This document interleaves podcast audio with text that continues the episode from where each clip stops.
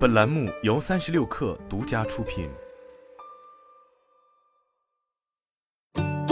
本文来自三十六氪，作者周新宇。八月二十五日，坐拥《魔域征服》等游戏 IP 的网龙网络公司通过其官网发布公告称，任命首位虚拟数字人高管唐钰出任轮值 CEO。这是国内公司首次任命数字人为高管，但这并非唐钰在网龙初次担任要职。二零一七年九月六日，唐钰入职网龙，担任网龙副总裁，并参与公司 AI 加管理元宇宙组织战略规划及项目。同时，网龙内部还安排了多名 AI 高管同事负责组织内沟通等日常事务。本质上，数字人唐钰是集员工奖惩、员工晋升以及各项审批事务等服务功能为一体的智能组织管理平台。网龙公开数据显示，截至二零二一年七月三十日。网龙 AI 高管每年帮助公司节省超过十五万次人工审批，实现了一百二十五项奖惩事务智能化处理，以及公司规章制度自动打印通知等，业务服务全司六千余人。被赋予 CEO 身份后，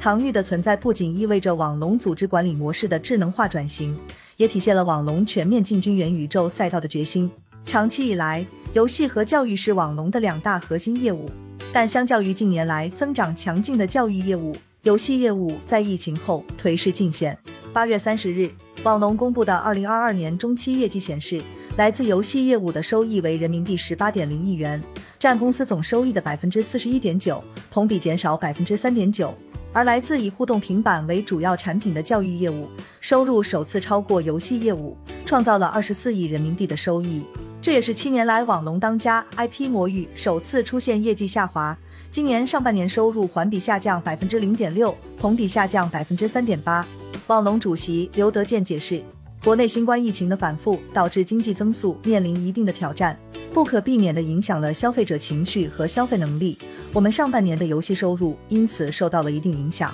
但他也指出，短期挑战并不会影响游戏业务的长期增长计划。而元宇宙对网龙来说是达成长期增长的重要一环。今年八月。网龙推出了旗下首款 Web 三点零游戏《尼奥宠物元宇宙》的封测版本。据悉，《尼奥宠物》IP 拥有一点五亿玩家，网龙希望用此 IP 打造一个以游戏为主要卖点的 Play and Earn 生态系统。网龙布局元宇宙的决心也不止游戏。前不久，网龙购入无聊猿，正式入局无聊猿游艇俱乐部。这是网龙继今年年初在教育赛道提出教育元宇宙组织的概念后，有关元宇宙战略的又一标志性动作。由我来担任轮值 CEO，是对组织效率、组织公平的重视，也体现了公司主动拥抱变化、构建更开放的元宇宙组织的决心。在公开信中，唐钰透露，他在未来将承担两方面的职责：一方面对外为元宇宙组织发声，披露网龙公司战略和成果；另一方面。